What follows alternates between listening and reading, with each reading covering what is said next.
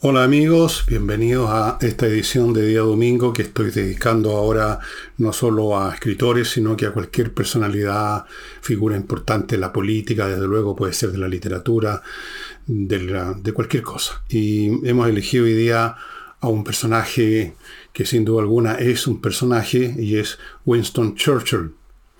Winston Churchill se convirtió ya en leyenda y vamos a hablar de él un poco. Pero antes de eso quiero desearles a todos en este día una Pascua grata. Probablemente muchos de ustedes esta noche van a cenar con sus familiares o amigos o las dos cosas. Y algunos de ustedes van a celebrar, van a entregar los regalos esta noche a sus niños, a los demás. Otros lo hacen en la mañana del 25, pero en cualquiera de los dos casos les deseo que tengan una Pascua tranquila, segura grata, que coman rico, que beban rico y todo eso. Yo lo voy a pasar en mi casa cenando con mi familia, los que están acá en este momento, otros están fuera. Y mm, eso. Y ahora volvamos a, a Churchill. Aunque antes de eso, otra cosa previa. Me decía gente de la Unión de Amigos los Animales que afortunadamente algunos de ustedes han escuchado mis llamados y se han reiniciado su trámite para hacerse miembros de la Unión, otros simplemente han transferido algunos pesos, eh, han habido acciones, están muy contentos, muy agradecidos. Y yo solamente les quiero recordar que estas cosas, yo no les digo que todos los días vayan a dejar alimento, que todos los días manden plata, pero estas, estas, estas solidaridades, estos apoyos, no son de una vez porque estas instituciones no funcionan un solo día. Esto no es un día para recaudar fondos como la Teletón. Esto es una cosa de todos los días, por eso que es preferible, si uno realmente está interesado en los animales, en ser socio de la Unión, porque así en forma automática uno va prestando ayuda. Y ahora volvamos a... no, hay otra cosa que me queda todavía en el aire. Eh, hay una persona por ahí que comentó en el programa anterior que pensaba que este era una. Cuando yo hablé de momentos musicales en Yo menor, que estaba refiriéndome a un programa nuevo que venía en camino. No, es este libro, estimado, ya saben, que está disponible en mi librería, eh, que es, es elvillegas.cl slash tienda. Ahí está este libro. Otros los puede comprar aisladamente o en grupo. Los precios súper, súper razonables no tenemos interés en hacernos ricos con los libros y no podríamos tampoco, porque las ediciones son muy pequeñas.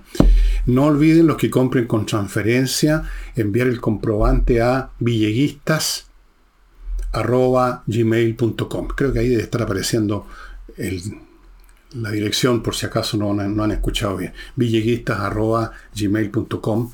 Les va a gustar. Les va a gustar este libro que viene con un montón de ilustraciones bien bonitas hechas por nuestro productor, que le hace muchas cosas. Eh, aquí les mostré Mozart el otro día.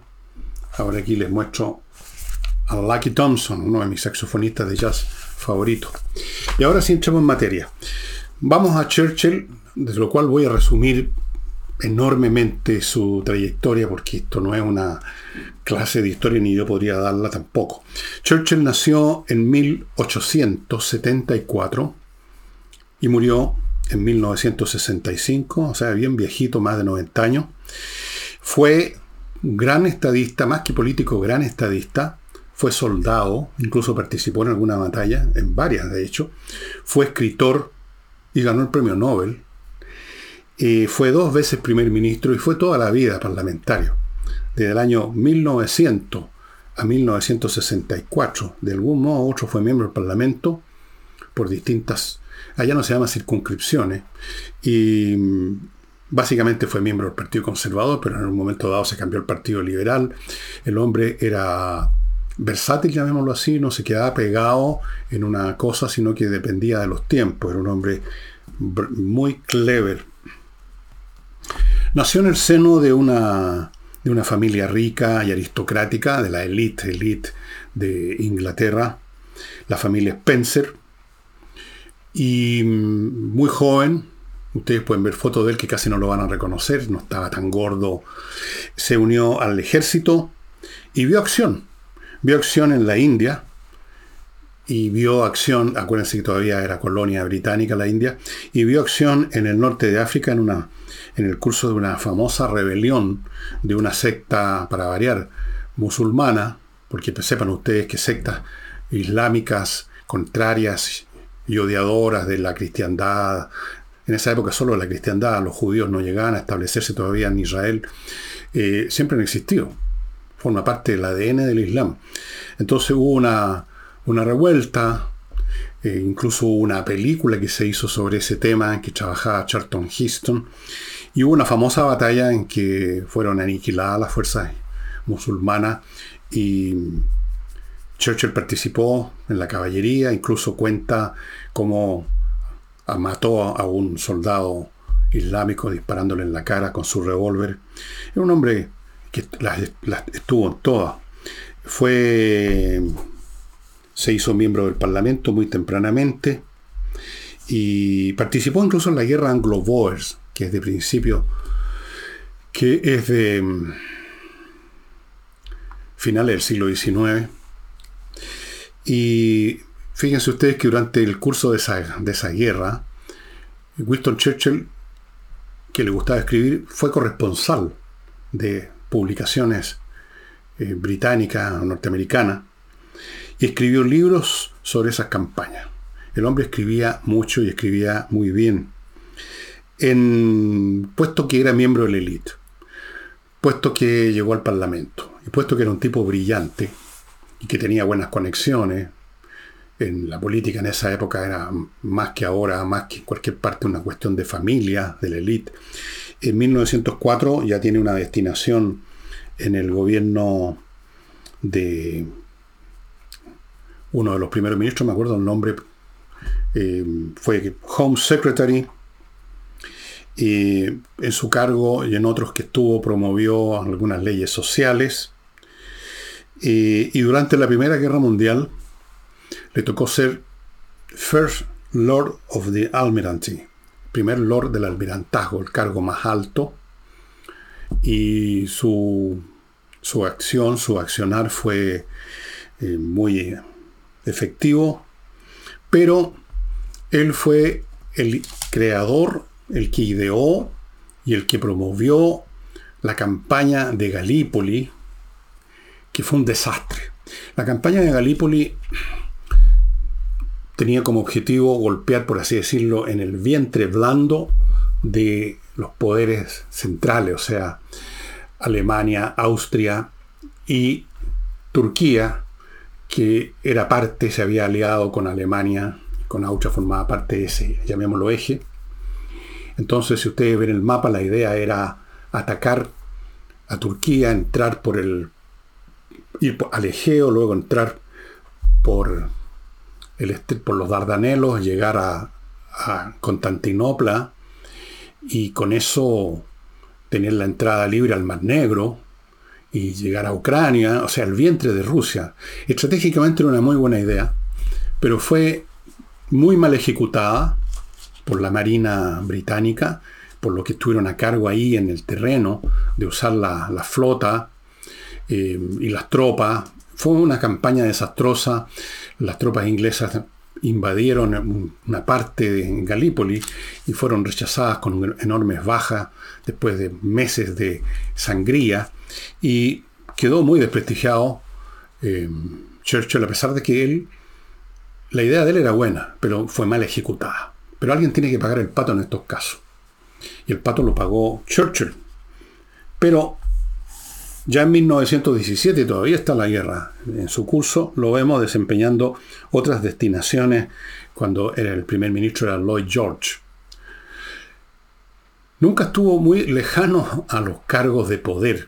No, no los he sumado, pero la cantidad de cargos de gabinete que tuvo en su carrera política Churchill debe ser una docena, más o menos.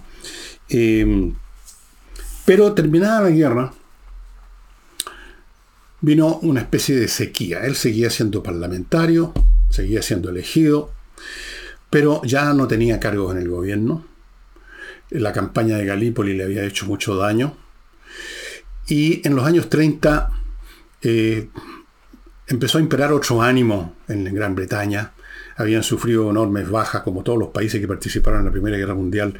Toda una generación de jóvenes británicos, así como franceses y alemanes, perdieron la vida o quedaron heridos, perdieron sus su, vidas en muchos sentidos.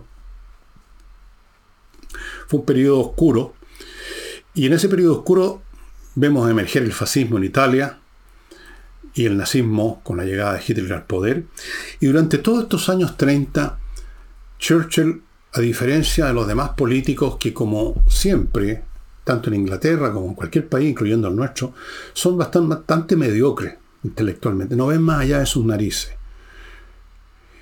Y cuando empezó Churchill a advertirles de lo que se venía, que el régimen de, eh, de Hitler era un tremendo peligro y que había que rearmarse. En ese momento que Inglaterra había quedado financieramente desangrada también y tenía que cumplir con una serie de planes sociales y gastos sociales que se habían prometido a los soldados que participaron en la Primera Guerra. Que apareciera este señor pidiendo un una rearmarse, les pareció una locura. Y lo trataban de borracho, porque ciertamente Winston Churchill, no siendo borracho, era un hombre que no le hacía asco a la bebida. Después les voy a citar algunas cosas de, dichas por él a propósito de eso. Entonces, promovió el rearme de Inglaterra, nadie lo escuchó, sus discursos eran considerados una locura y... Pero en fin, ustedes ya saben lo que pasó.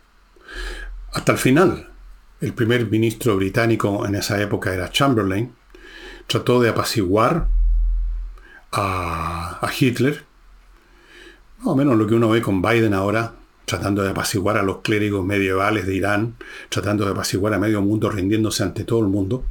Las democracias occidentales hicieron exactamente lo mismo, no solo Inglaterra, sino que Francia. No apaciguaron, sino que simplemente prepararon el terreno para una guerra mucho peor de lo que habría sido si se hubieran enfrentado tempranamente con Hitler. Eso es lo que sucede siempre con los cobardes, que al final se tienen que enfrentar en peores condiciones. Bueno, cuando llegó el momento los que hubo, cuando Chamberlain fracasó, cuando fue a Múnich Chamberlain y literalmente humilló a Inglaterra. Humilló a Inglaterra, cedió todo, incluso traicionó a un país, a Checoslovaquia. Permitió que los, que, los, alemanes hicieran lo que quisieran ahí, todo con tal de salvar la paz, la paz, pero que la paz ya estaba condenada. Eso es algo que muchos políticos no entienden, o muchas personas no entienden, que hay momentos en la vida en que la paz que está todos la queremos, hay un momento en que ya se perdió, que va a haber guerra igual, que no se saca nada con seguir diciendo lo horrible que es la guerra, no queremos, como hacía Chamberlain, no queremos guerra, murió demasiada gente, cualquier cosa menos la guerra, y la guerra va a ocurrir igual. Y hay que aceptar que va a ocurrir y que van a haber desastre que va a correr la sangre y van a correr las lágrimas. Y eso no tiene remedio ya. Y entonces en ese momento solo cabe pensar cómo hacerlo de la mejor manera posible. Chamberlain no lo entendió así hasta el último momento. Entonces, he aquí que llega el momento del destino para Churchill, para Churchill. Pero antes de hablar del destino de Churchill, que todos más o menos conocemos, permítanme hablarle de los sponsors que tengo los días domingos. Parto con conversaciones numéricas, conversas, le puso él, este, este ingeniero de la Universidad de Chile, que hace unas clases de matemáticas básicamente para niños, pero también personas mayores pueden entrar si quieren, que son muy especiales porque él enseña las matemáticas de tal manera que incluso niños o adultos, por último, pero los niños sobre todo que están en el colegio, que tienen que estudiar matemáticas, niños que les va mal en las matemáticas, que les cargan las matemáticas, que odian las matemáticas, que le arrancan a la clase matemática, les termina gustando, porque efectivamente cuando uno llega a ver el otro aspecto y empieza a poder manejar algo, a uno le gusta, es automático. Cuando uno controla algo, cuando uno es capaz de hacer bien algo, es natural que a uno le guste ese algo, ese, ese qué hacer. Y la matemática enseñada por este ingeniero produce ese resultado. Y por eso que los cursos se llenan rápidamente y han sido súper exitosos. Aquí está ofreciendo un curso para esto, para cuando llegue el verano, los chicos de repente no tienen nada que hacer.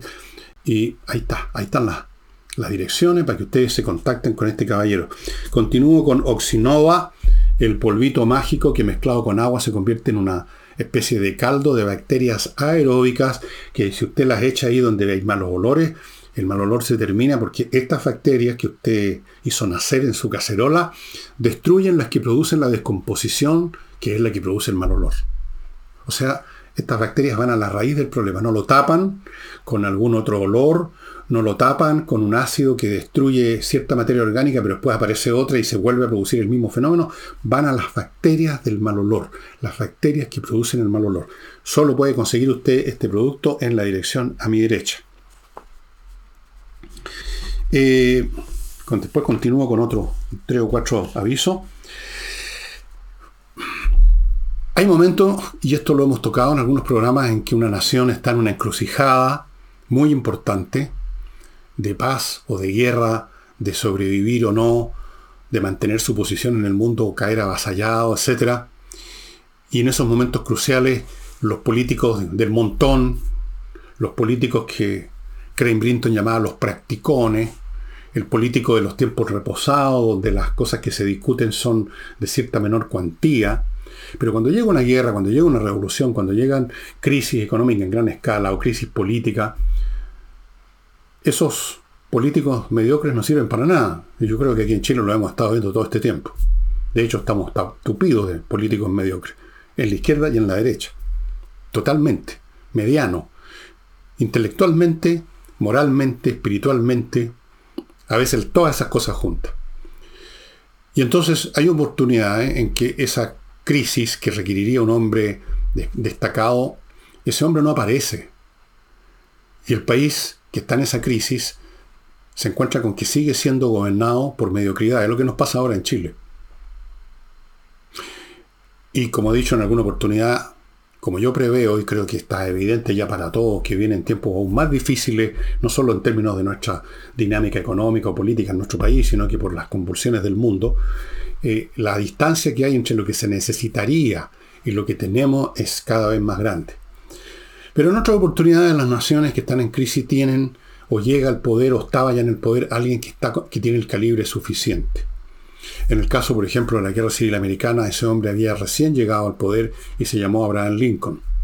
En el caso de la, del Reino Unido, cuando ya comenzó la guerra con, Inglaterra, con Alemania, la Alemania nazi, ese hombre estaba disponible y fue finalmente entendió la clase política a pesar de su medianía, que era el hombre, era el hombre que veía, era el hombre que había visto lo que se venía, era el hombre que tenía el temperamento que se necesitaba, el intelecto que se necesitaba. Y Winston Churchill se convirtió en el primer ministro y fue el hombre del destino. Y ese hombre del destino hizo posible, o fue un factor muy importante, para primero la resistencia, cuando todavía estaba sola, del Reino Unido ante la maquinaria militar avasalladora hasta ese momento del Tercer Reich. Él mantuvo ese país peleando en circunstancias que lo rodeaba, y usted lo puede ver en una última película muy buena que se llama Su hora más oscura o algo así, en que trabaja un gran actor eh, británico, Gary Oldman, haciendo de Churchill, fantástica actuación. Ahí usted ve personajes que lo único que querían era ir a chuparle los calcetines a Hitler, evitar la guerra. Y el hombre no. Dijo no. No se puede. No se debe. Estaríamos liquidados. Y fue el hombre entonces que mantuvo peleando a la Gran Bretaña.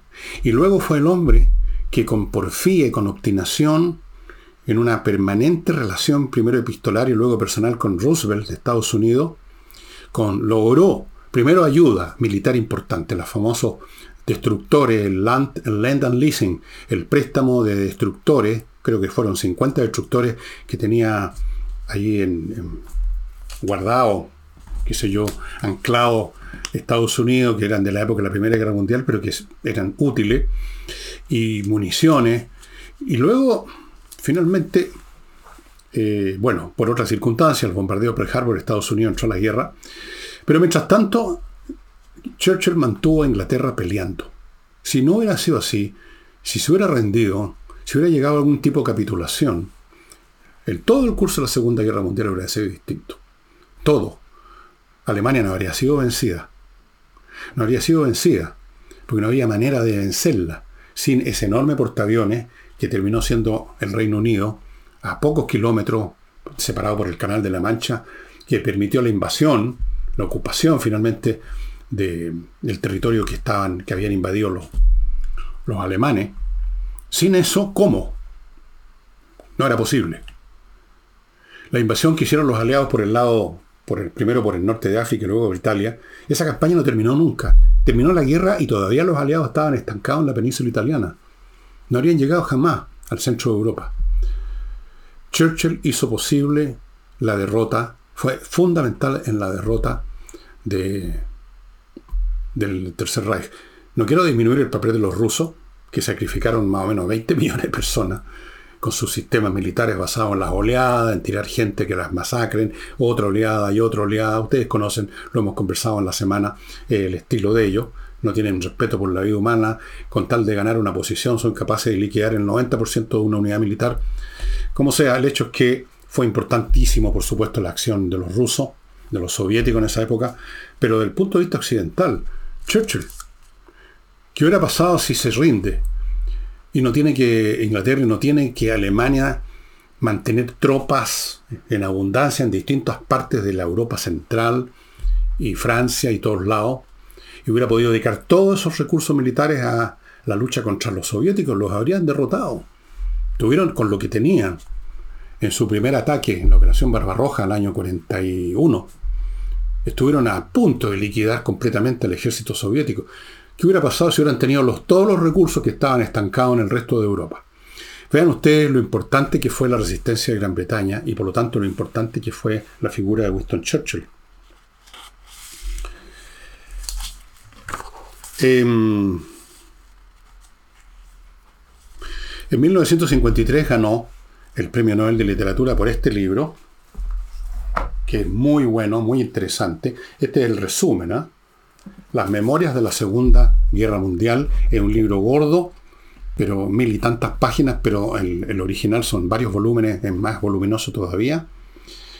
es un libro, un libro fantástico, no solo escrito por alguien que escribía sumamente bien, sino por un protagonista, uno de los principales protagonistas. Memorias de la Segunda Guerra Mundial por Winston Churchill son memorias de una guerra por uno de sus protagonistas principales, este libro yo lo he leído una, dos veces y nunca uno se aburre. Nunca uno se aburre de cómo va contando la historia que empieza con, con capítulos previos a que empieza la guerra. Aquí empieza con el capítulo 1 que se llama Las locuras de los, la locura de los victoriosos, 1919-1929, y su primera línea dice, después del fin de la guerra de 1914, hubo una profunda convicción y una esperanza casi universal que la paz reinaría en el mundo. Pero él sabía que no era así y que no iba a ser así. Churchill fue enormemente importante y se convirtió en un personaje de leyenda. Pero convertirse en un personaje de leyenda requiere una persona de gran calibre. En el mundo de, lengua inglesa hay una expresión. Cuando hay una persona de tal calibre, hablan greater than life. Greater or bigger than life. Más grande que la vida. Esa sería la traducción literal, pero en realidad no, no, no corresponde a esa traducción propiamente tal no puede haber algo más grande que la vida, ¿no es cierto? Por definición.